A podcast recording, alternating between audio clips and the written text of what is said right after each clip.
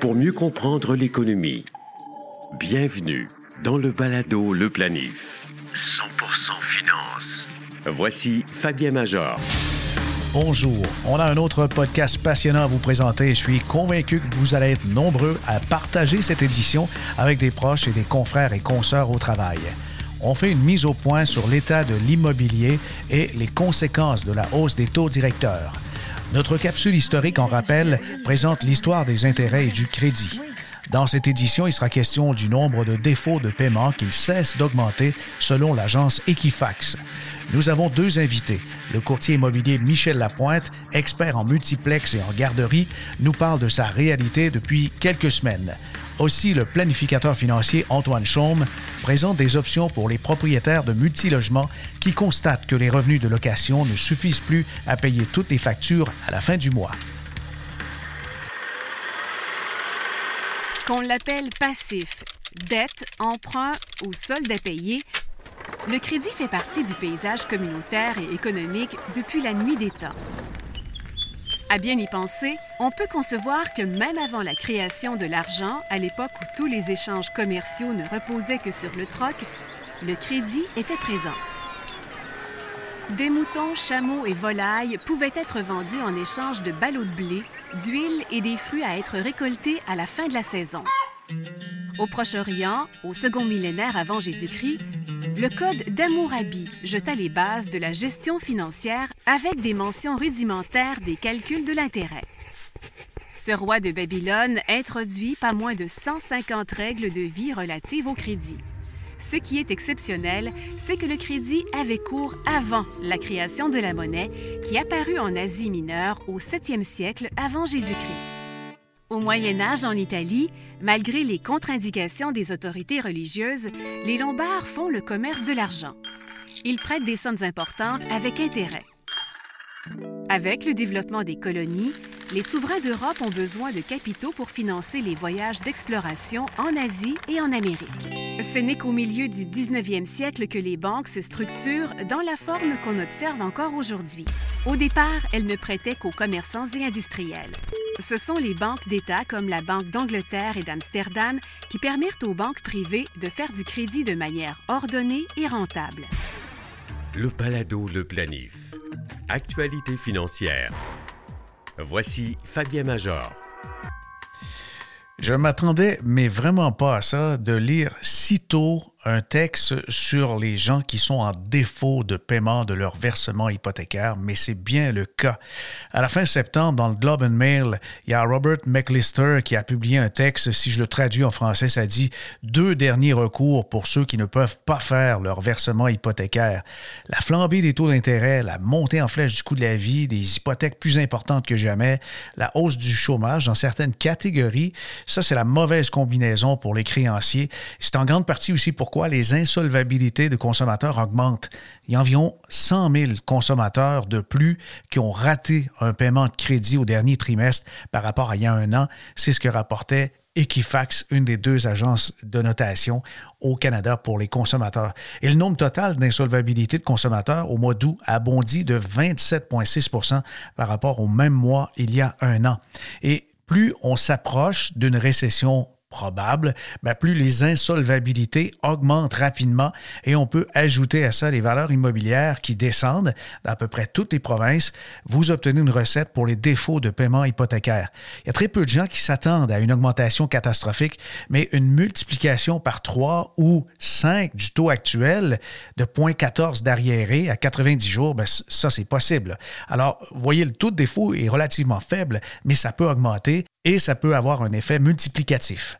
On voit déjà une petite minorité d'acheteurs qui ont vraiment la tête sous l'eau et sont plus capables de faire les paiements ils doivent davantage à leurs prêteurs que ne vaut leur maison. Ça, c'est catastrophique et c'est symptomatique aussi de ceux qui ont payé leur maison avec de la surenchère. Ça augmente sensiblement la possibilité de défaut.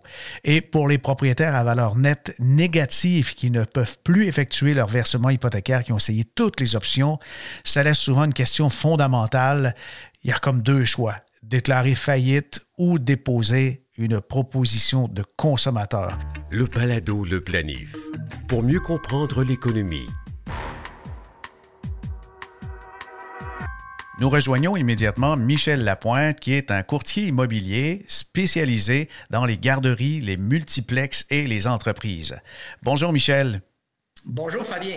Merci d'être du balado Le Planif. On veut creuser la question immobilière avec le fait que les, hausses de taux d'intérêt se sont manifestées depuis quelques mois déjà. Et est-ce que tu ressens sur le terrain l'impact de ces hausses auprès des clients investisseurs ou futurs propriétaires?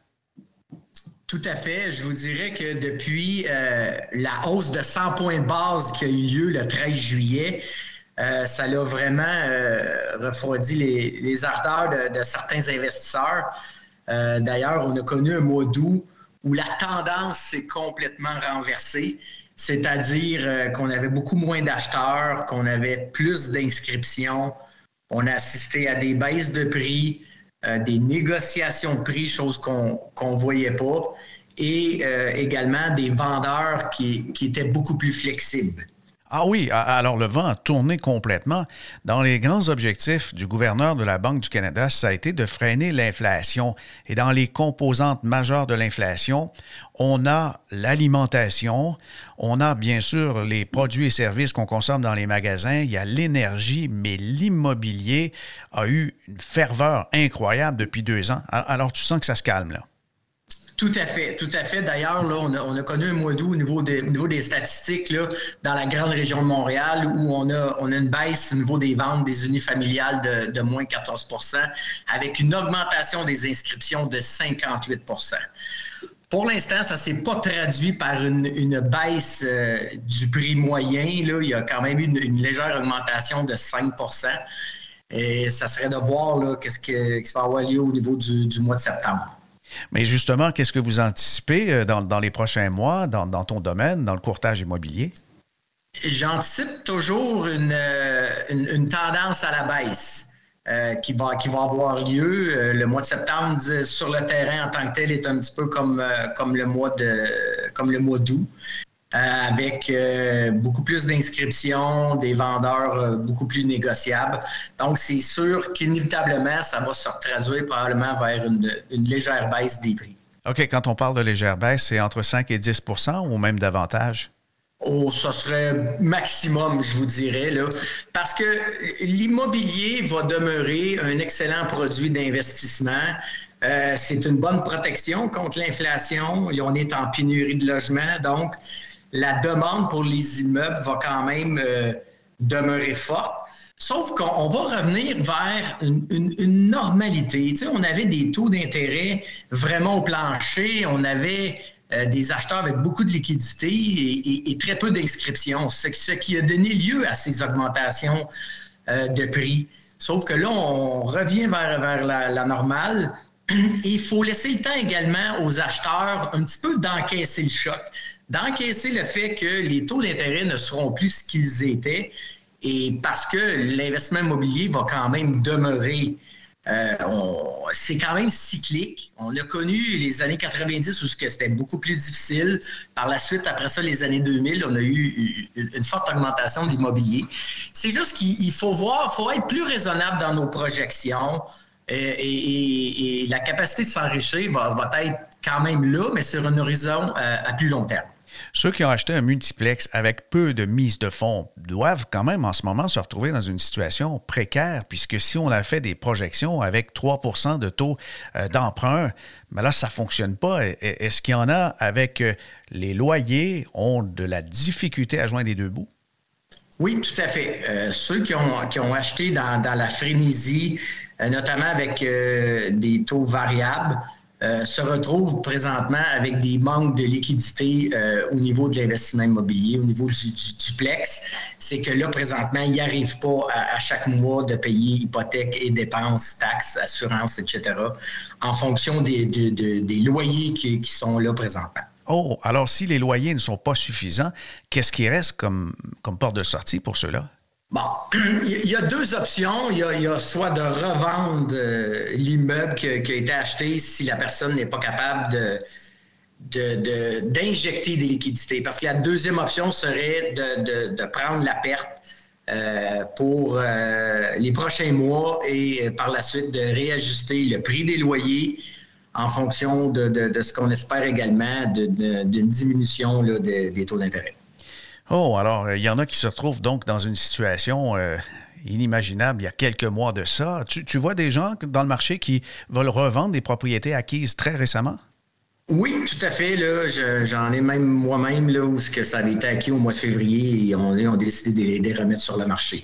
Ce n'est pas la majorité, mais il y a, quelques investisseurs qui euh, ne prennent pas, prennent moins un peu la pression euh, et ont décidé de revendre. Maintenant, on est intéressé, on est premier acheteur, que ce soit dans un multiplex, dans une garderie, dans une entreprise ou même tout simplement un logement pour soi. Est-ce qu'on doit anticiper de la surenchère dans les prix ou même la négociation euh, actuellement? Parce qu'il y a quelques mois dans le marché de Montréal, il fallait euh, se garder une marge de manœuvre pour avoir de la surenchère. Plus présentement, je vous dirais là, vraiment sur le terrain, ce que je constate, c'est qu'on n'est plus dans, dans, la surenchère. Il y a beaucoup moins d'acheteurs. Et même, je vous dirais que présentement, il y a des négociations euh, de prix à la baisse. Donc, il peut y avoir présentement des opportunités euh, d'investir dans, dans l'immobilier. Avec les taux d'intérêt qui ont augmenté de façon quand même dramatique, parce que c'est un revirement de situation, partir de 0,25 à 3,25, 3,5% est-ce que vous voyez la tendance se poursuivre et même atteindre avec les prochaines hausses prévues et se rendre à, 5% comme taux directeur, ou, ou vous voyez un certain plancher? Euh, moi, je verrai un certain plancher je le souhaite également parce que un moment donné, ça ne sera, plus, euh, sera plus tenable, euh, ces, taux-là. Je crois que ça prenait cette hausse de taux d'intérêt-là.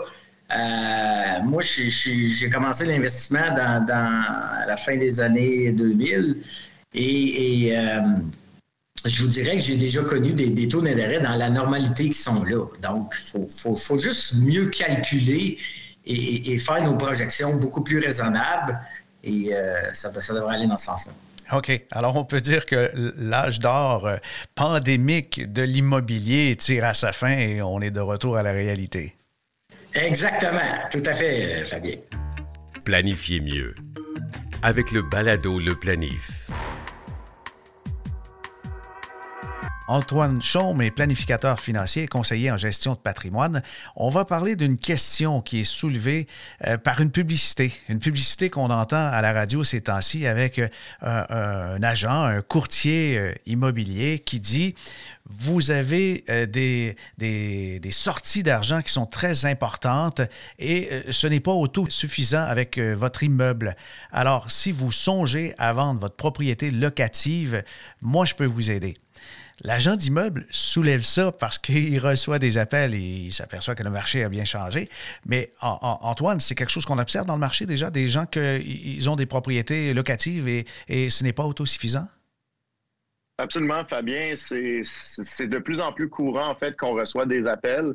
Euh, nécessairement, euh, depuis les, dernières années, les taux étaient extrêmement faibles, euh, ce qui a fait en sorte que plusieurs personnes ont potentiellement fait des acquisitions immobilières. Puis surtout pour les gens qui ont acheté avec des taux variables, euh, présentement, la, hausse des taux actuels depuis la dernière année euh, fait en sorte que les paiements hypothécaires sont de loin euh, supérieurs à ce qu'ils étaient auparavant. Et puis ça fait en sorte en fait que ces, ces couples-là ou ces personnes qui sont propriétaires commencent à se poser des questions parce qu'ils voient qu'auparavant, leur propriété était autosuffisante. Puis là, en ce, moment, ils se rendent compte que maintenant, ils doivent piger dans leur poche chaque mois de leur salaire, de leur revenu personnel pour pouvoir venir supporter le coût total euh, de l'immobilier. Donc, c'est intéressant de voir ça. Puis en fait, euh, l'idée, c'est de pouvoir justement expliquer puis regarder un, peu quelles sont les options, en fait. Donc, euh, il existe différentes voies et puis c'est d'explorer euh, ces, voies-ci essentiellement. Oui, mais ce qui est paniquant un peu, c'est que certains sont, assis sur des, actifs importants, une propriété d'un million de dollars, et on est obligé de couper dans son propre budget personnel pour renflouer les coffres parce que les taux ont augmenté. Mhm. Bien là, les, options, il me semble que la première qui vient en tête, c'est on passe au suivant, c'est-à-dire qu'on vend l'immeuble, mais qu'est-ce qu'on fait avec la liquidité? Mhm. C'est une excellente question. Puis Fabien, fait intéressant. euh, quand on a une propriété qui n'est pas autosuffisante et qu'on doit venir piger dans ses poches pour payer tous les mois euh, les coûts totaux des, des propriétés ou de la propriété, c'est même possible que vous ayez une facture fiscale à la fin de l'année, en plus du fait que vous devez payer de votre poche tous les mois. Euh, ça s'explique notamment à cause du fait que chaque fois qu'on fait un paiement hypothécaire, on a une composante capitale et une composante intérêt. Et seulement d'un point de vue déductibilité fiscale, on peut déduire les intérêts. Donc, le montant qui est remboursé sur le capital de la propriété chaque mois, c'est une composante euh, imposable en quelque sorte, ce qui fait en sorte que euh, si par exemple votre coût total de votre propriété est de 2000 dollars par mois, euh, même si euh, vous avez, par exemple, si vous avez 1750 dollars de revenus mensuels, mais ça pourrait faire en sorte que non seulement vous perdez 250 dollars par mois au niveau de ce qu'on appelle le cash flow, donc les liquidités courantes, mais en plus de ça, de l'autre côté, à la fin de l'année, c'est possible que vous ayez une facture fiscale à payer sur le capital qui a été remboursé. Donc, ça, c'est un fait intéressant. Puis, en fait, c'est à savoir quand même parce que c'est une composante importante de la rentabilité. Wow! Euh, ceci dit. J'imagine les, familles comme ça qui ont un immeuble à revenu, puis en plus, il doit avoir des rénovations importantes pendant que le cash flow est en train de fondre. Wow! Puis, essentiellement, dans un contexte que la personne euh, se trouve à avoir une propriété et que celle-ci n'est plus autosuffisante, euh, ben, c'est sûr et certain, quand, on est propriétaire immobilier, il y, a, des avantages, il y a des inconvénients. Euh, maintenant, dans une perspective que la personne euh, désire regarder ses options, moi, ce que j'aime dire, c'est qu'il faut mettre son chapeau d'investisseur. Donc, quand, quand j'explique qu'on met son chapeau d'investisseur, essentiellement, c'est de voir est-ce que, ben, quelles sont mes options devant moi, puis un peu dans ce contexte-là, si la meilleure option pour cette personne-là est effectivement de vendre la propriété. Donc, cette vente-là va nécessairement euh, générer des sommes potentiellement significatives à investir. Mm-hmm. Maintenant, quand on regarde, c'est sûr et certain que dans un portefeuille bien diversifié, la composante immobilier, à notre avis, c'est une composante qui potentiellement vient euh, donner une diversification au niveau du portefeuille. Bien sûr, ça a toujours sa place. E-, e-, exactement. Et puis, si la personne euh, se trouve à avoir déjà un investissement immobilier, donc, en ayant, en, procédant à la vente, en ayant des liquidités, mais ben, peut-être que c'est une bonne idée de considérer de remettre une partie ou peut-être la totalité selon les actifs totaux dans des véhicules d'investissement qui, euh, reflètent en fait l'immobilier. Mm-hmm. Mais quand on regarde le gros mouvement à la hausse qui a démarré au début des années 2000, on est en 2022 et, là, ça fléchit. Définitivement, ça fléchit. C'est euh, parfaitement corrélé avec les taux d'intérêt. Tu as regardé les statistiques du passé et puis les taux actuels, c'est pas les plus hauts, là. Non, effectivement, Fabien. En fait, je, me suis amusé à chercher euh, les, taux historiques. Puis en fait, vous, vous saurez qu'en 1981, pour les gens un peu plus vieux, en 1981, les nouveaux taux hypothécaire fixe 5 ans était aussi haut que 21,75 en 1900, en septembre 81.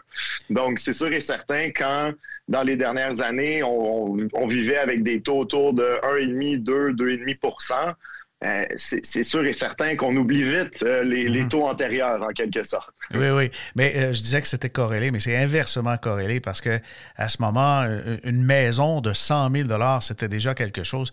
Et rare étaient ceux qui avaient une propriété du demi-million, mais aujourd'hui, c'est courant.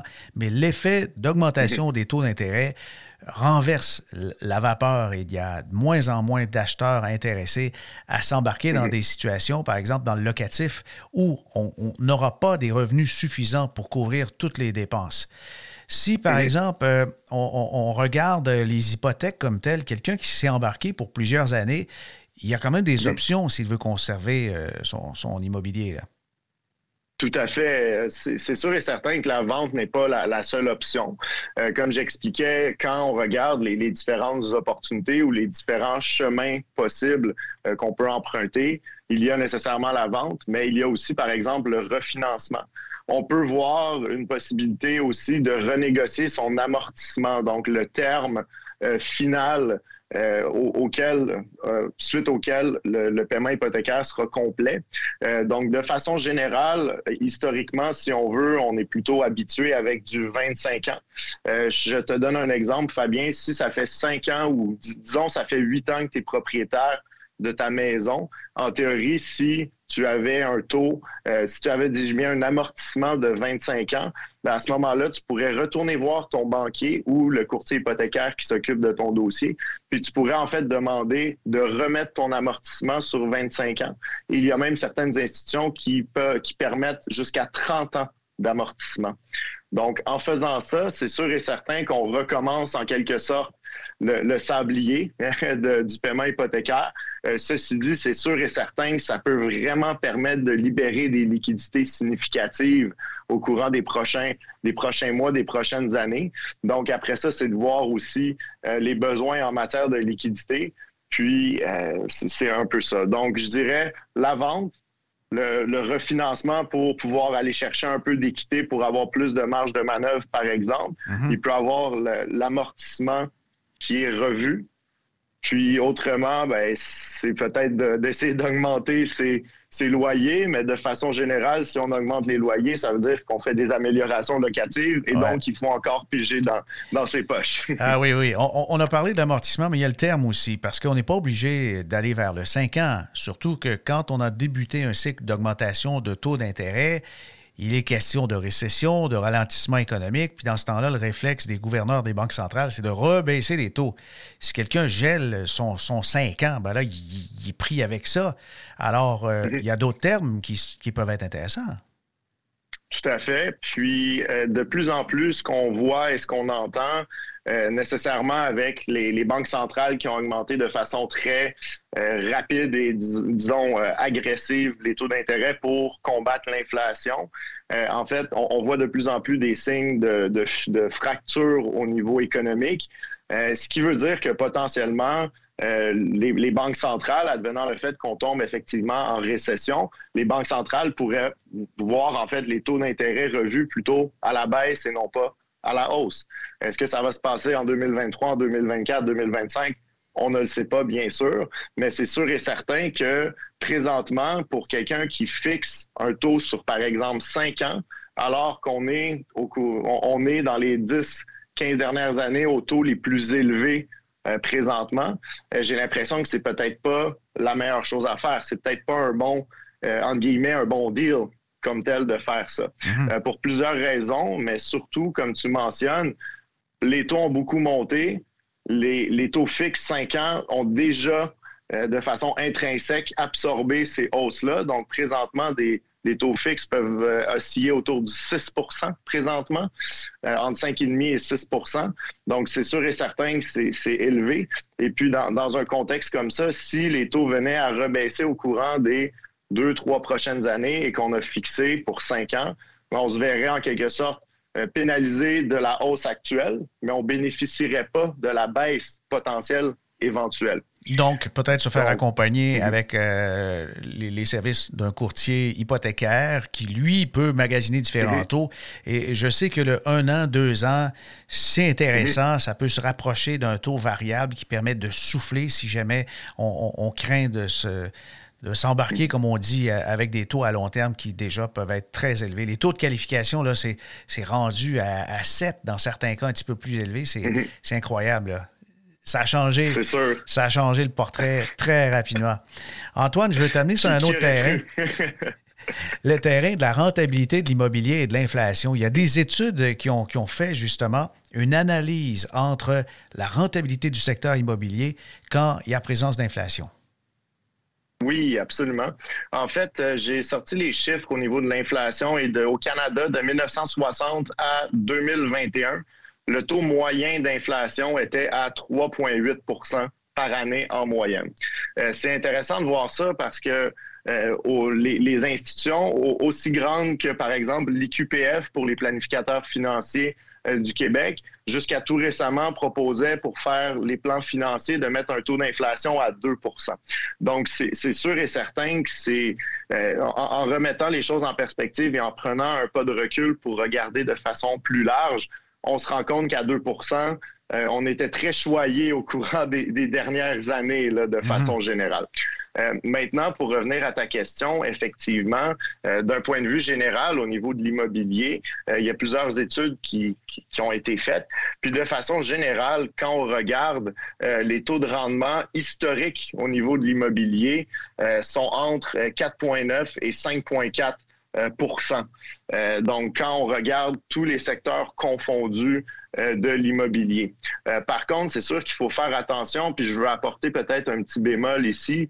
Quand on parle de la, rentabilité annuelle, pas, pas, la rentabilité, le taux de croissance des valeurs annuelles de l'immobilier, on parle bien sûr d'un bien qui n'a pas d'hypothèque. Donc, nécessairement, par exemple, quand on investit en bourse et qu'on achète des actions en bourse, on doit prendre généralement ces dollars et on achète des actions avec ces dollars. Généralement, on va plus ou moins utiliser un effet de levier pour pouvoir acheter ces actions. Euh, donc, quand on fait des comparatifs de, rentabilité annuelle, en quelque sorte, c'est sûr qu'il faut comparer des pommes avec des pommes. On entend souvent les gens dire l'immobilier, c'est beaucoup plus payant que la bourse. Euh, moi, je dis attention, c'est sûr et certain que si on compare un immobilier, un bien immobilier qui a une composante de levier, par exemple, à 80 euh, par rapport à une action ou le, marché boursier de façon générale qu'on n'a pas d'effet de levier, ben, c'est sûr et certain que ça risque d'être beaucoup plus intéressant et plus rentable. Mhm. Mais c'est important de remettre cette, partie-là en perspective. Puis de façon générale, si on revient avec les taux euh, d'inflation autour de 3,8 en moyenne, puis que l'immobilier, de façon historique, selon, euh, selon les, différentes classes d'actifs immobilières, on fait autour de 5,4% bien, c'est sûr que ça revient à peu près à dire que l'immobilier, en général, va faire à peu près l'inflation plus 2 à 3% essentiellement. Mhm.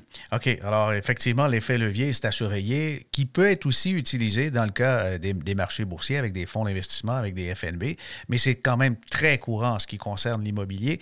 Et maintenant, l'effet levier et les taux d'intérêt élevés vont réduire toute la marge de profitabilité. Ça, c'est à surveiller. J'ai l'impression que déjà, si on se dit on pouvait compter sur certains revenus, puis là, les revenus ne sont pas assez élevés pour que ça soit autosuffisant, ça, ça remet tout en question. Il faut donc tout analyser et, revoir la planification.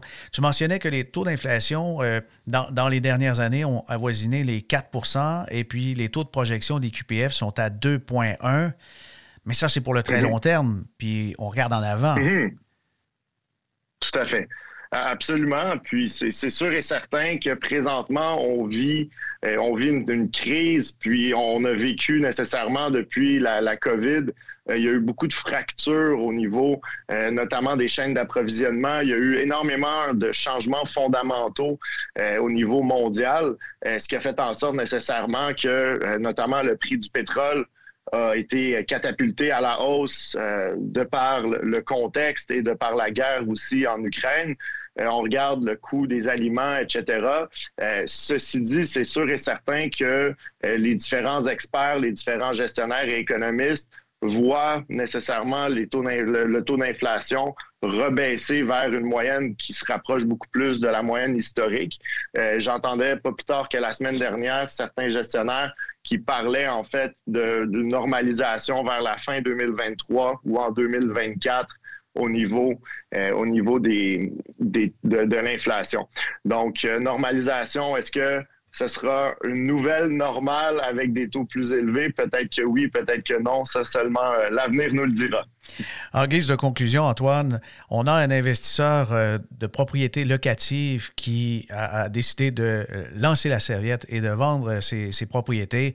Il y en a deux, trois. Il se retrouve peut-être avec un million, deux millions. Qu'est-ce qu'on fait avec cet argent-là dans le contexte actuel où toutes les valeurs ont baissé et toute l'incertitude qui nous entoure? C'est sûr et certain qu'il faut toujours revenir à la base. Quels sont les objectifs de cet investisseur-là? Euh, quelqu'un, par exemple, qui serait à la retraite ou pré-retraité, qui approche la retraite, euh, ça dépend aussi des actifs de cette personne-là, bien sûr. Maintenant, ce que je peux dire, c'est que de façon générale, quand le marché est en fort repli, pour nous, on voit ça plutôt d'un œil positif, en ce sens que ça crée des opportunités pour des gens qui ont des nouveaux apports de liquidité à déployer euh, dans des stratégies d'investissement. Euh, c'est sûr et certain, on ne se le cachera pas, c'est difficile en ce moment au niveau des marchés. Donc, pour les gens qui étaient déjà investis, ça cause beaucoup de volatilité. Mais pour quelqu'un qui a euh, qui a le, luxe ou l'opportunité, si on veut, d'avoir un million, deux millions qui arrivent suite à une vente immobilière, je pense que, premièrement, d'adopter une stratégie prudente de déploiement au courant de plusieurs mois, donc pour avoir plusieurs points d'entrée dans le marché, ça c'est sûr et certain que ce serait une des recommandations qu'on donne. Par la suite, comme j'expliquais, c'est de voir quels sont les besoins, par exemple, en matière de liquidité de cet investisseur-là. Euh, si c'est plutôt quelqu'un qui est jeune ou du moins qui, a, qui veut de la croissance à plus long terme, le fait que les marchés aient baissé entre 20 et 30 là, je, donne une fourchette très large, euh, entre 20 et 30% ben, c'est sûr et certain que moi, je vois ça comme une, opportunité de mettre la main sur des bonnes compagnies qui sont dépréciées temporairement aujourd'hui. Euh, il existe plusieurs recherches qui ont été faites, puis de façon générale, quand on arrive en récession ou quand on a une volatilité aussi forte à la baisse, 12 mois, 18, 24, et 60 mois plus tard, de façon générale, le marché a toujours ou presque regagné ses billes. Donc, c'est sûr et certain que dans une perspective qu'on a un horizon à long terme, euh, c'est intéressant de déployer du capital aujourd'hui tout en étant prudent, bien sûr, parce qu'on ne sait pas si on a atteint euh, le fond du baril. Hein, et Fabien, ta boule de cristal est aussi bonne que la mienne. et puis, peut-être euh, un petit point aussi qui est intéressant à noter, si on recule il y a un an, deux ans, les obligations, donc tout ce qu'on appelle le revenu fixe, était une classe d'actifs qui était euh, du moins euh, un peu moins intéressante à avoir dans son portefeuille. Je dis pas qu'il fallait pas en avoir, mais c'est sûr et certain que si on recule il y a un an ou 18 mois, le taux, le, revenu fixe, en fait, la rentabilité annuelle, donc le taux courant du revenu fixe, était très bas. On pouvait parler peut-être selon les indices de entre 1,5 à 3 comme tel. Puis là, suite aux hausses de taux d'intérêt, euh, je regardais un des plus gros gestionnaires institutionnels euh, sur la planète qui s'appelle PIMCO. Son taux courant au niveau de sa stratégie euh, d'obligation est autour de 8 Ah oui, c'est aussi énorme. Absolument, c'est énorme.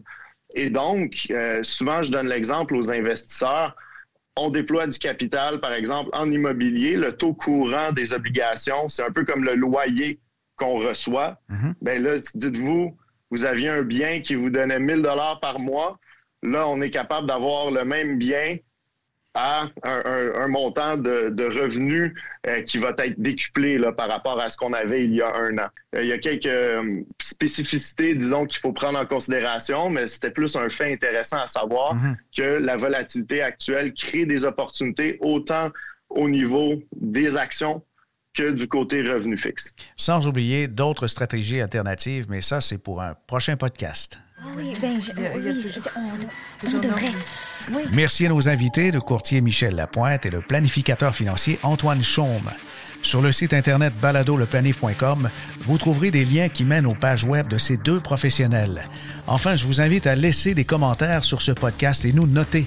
Je suis très heureux d'ailleurs de constater qu'avec l'app Balado du iPhone, la note est de 4,8 étoiles sur 5.